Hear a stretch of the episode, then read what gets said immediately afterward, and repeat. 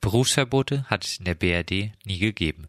Das ist die Reaktion des Bundesinnenministeriums auf die Petition von Berufsverbotsbetroffenen, die eine Rehabilitierung und eine Entschädigung aufgrund ihrer Berufsverbote fordern. Einer, der erfolgreich gegen sein Berufsverbot geklagt hat, ist der Realschullehrer Michael Schaskosi. Er wurde 2004 bis 2007 nicht in den Schuldienst eingestellt. Als Grund wurde sein Engagement für die AIRD, die Antifaschistische Initiative Heidelberg und die Mitgliedschaft in der Roten Hilfe genannt und mit eben jenem Michael Schaskosi sind wir nun telefonisch verbunden. Michael, die Entfernung aus dem Beamtenverhältnis stelle kein Berufsverbot dar, sondern sei eine Maßnahme zur Aufrechterhaltung der Funktionsfähigkeit des öffentlichen Dienstes. Was sagst du zu diesen Ausführungen aus dem Bundesinnenministerium? Naja, also ich finde, sie klingen tatsächlich erstmal unglaublich borniert und geschichtsblind. Dass die Ära der Berufsverbote mit massenweise Unrecht einherging in den 70er und Anfang der 80er Jahre, ist, glaube ich, einfach sowas von unbestritten, dass es schon seltsam anmutet, wenn das Bundesinnenministerium äh, nur erklärt, das sei alles formal korrekt gewesen und äh, alles in Ordnung. Also es gibt ja tatsächlich mittlerweile auch Bundesländer, die tatsächlich da anfangen, äh, konkrete Schritte zu machen zur Wiedergutmachung, beispielsweise Bremen. Ähm, es gab eine Bundestagsdebatte, in der eigentlich fast alle Fraktionen gesagt haben, ja, schön sei das alles nicht gewesen, auch wenn man sich auf eine konkrete Rehabilitierung und so äh, nicht einigen mag. Aber dass da in den 70er Jahren Unrecht geschehen sei und dass das keine Einzelfälle waren, das ist eigentlich, ja, eigentlich mittlerweile Gemeingut. In eurer Pressemitteilung schreibt ihr als Initiativgruppe, dass insgesamt etwa 3,5 Millionen Bewerber für den öffentlichen Dienst in den vergangenen 40 Jahren vom Verfassungsschutz durchleuchtet worden seien. Jetzt werden die meisten das ja nicht wirklich mitbekommen haben. Vielleicht kurz, wie muss sich Mensch diese Durchleuchtung vorstellen? Also in der Hochzeit der Berufsverbote gab es ja tatsächlich die sogenannte Regelanfrage. Das heißt, jeder, der in den öffentlichen Dienst wollte, äh, wurde zunächst mal beim Verfassungsschutz angefragt, ob denn etwas gegen ihn vorläge. Also das war wirklich äh, Standardprogramm und nicht wie heute.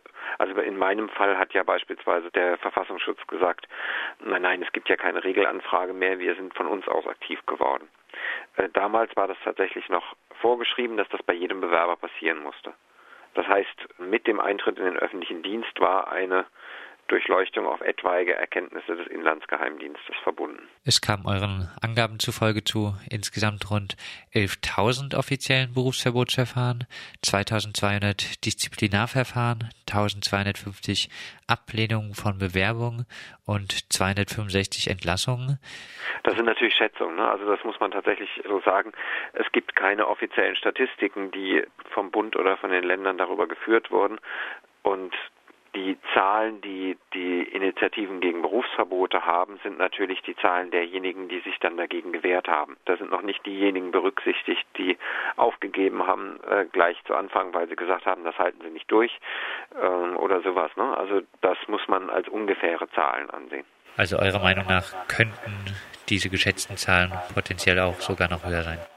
Ihr als Betroffene des sogenannten radikalen Erlass habt am 14. Juni 2012, 40 Jahre nach dessen Verabschiedung, die schon angesprochene Petition beim Petitionsausschuss des Bundestages eingereicht. Ihr fordert unter anderem eine Rehabilitierung. Wie soll eine solche Rehabilitierung aussehen?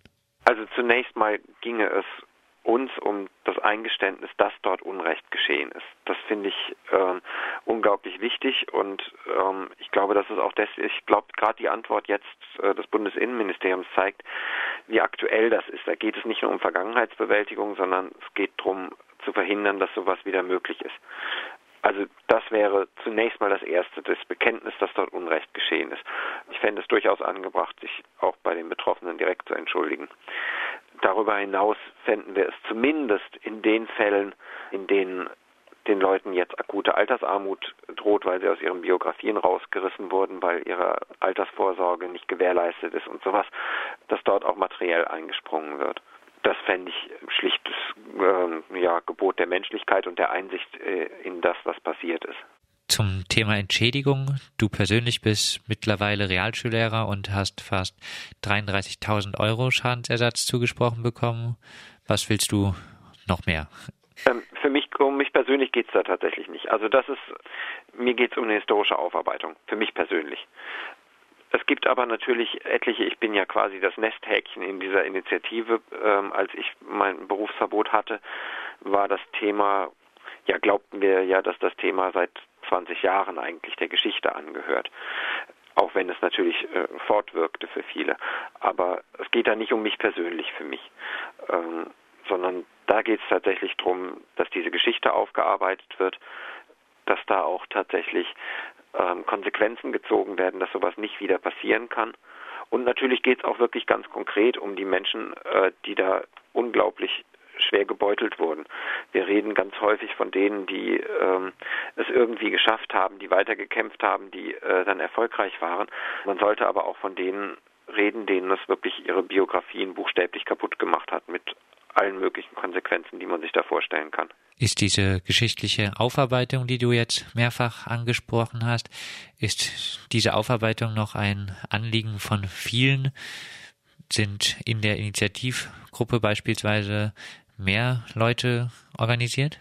Ja, wir haben erstaunlich viele Unterzeichnerinnen und Unterzeichner gefunden, die mittlerweile sich damit drunter gesetzt haben.